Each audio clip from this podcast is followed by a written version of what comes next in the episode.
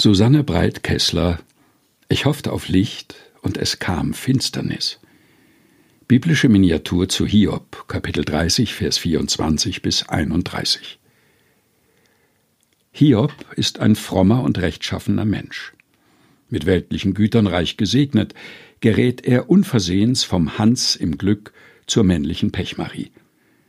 Er verliert auf einen Schlag seine zehn Kinder und den gesamten Besitz ohne vom Glauben abzufallen.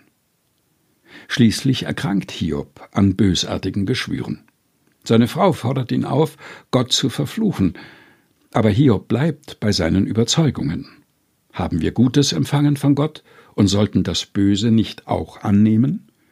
Kapitel 2, Vers 10. Hiob ist zu allen Zeiten Zeitgenosse. Er wird mit seiner Klage benötigt, um unbegreifliches Leiden wenigstens in Worte zu fassen, hinauszuschreien, auf das es gehört werde und auf Erbarmen stoße. Er ist die Gestalt, die Unerklärliches, nicht zu deutendes Leid verkörpert, eine fleischgewordene Mahnung, sich dem Elend nicht dadurch zu entziehen, dass man es wegerklärt, interpretiert, um es handhabbarer zu machen, hinnehmbarer. Hiob heute braucht keine leidigen Tröster. Sein Leid erfordert zu allen Zeiten hohe Aufmerksamkeit, um da, wo es geht, seine Ursachen zu bekämpfen oder es mitzutragen. Hiob ruft zugleich leidenschaftlich dazu auf, dem wieder modernen Wahn zu wehren, Leid müsse und könne ausgelöscht werden. Die dramatische Kehrseite des Zieles, Welt leidfrei zu gestalten, ist das Streben nach narzisstischer Omnipotenz. Es ist der Wunsch, alles zu beherrschen, auszusortieren, was nicht gefällt. Hiob braucht Freunde, die mit ihm ein Leben auch mit Brüchen und Spannungen führen, die mit ihm tragen, was unerträglich scheint. Seine biblischen Freunde erweisen sich als Atheisten, weil sie leichtfertige Schemata anbieten, um Gott verstehen zu können.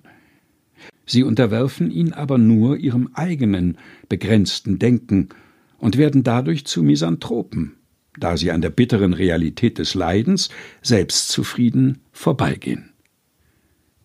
Hiob wehrt dem Selbstverständnis des Menschen, der sich als unabhängige, ewig erfolgreiche, mit sich und der Welt einige Person entwirft, mit einem lieben Gott im Gepäck, den man einen guten Mann sein lässt. Er ist derjenige, der an Gott festhält, weil er sich an ihn selbst und nicht die Welt wendet, weil er von dem, der ihm unverständlich ist, Verständnis und Bejahung der Existenz erwartet. Hiob ist gottesfürchtig, indem er so frei ist, seine Furcht über Bord zu werfen, um dem ganz anderen und freien, um Gott zu begegnen. Susanne Breit-Kessler Ich hoffte auf Licht und es kam Finsternis.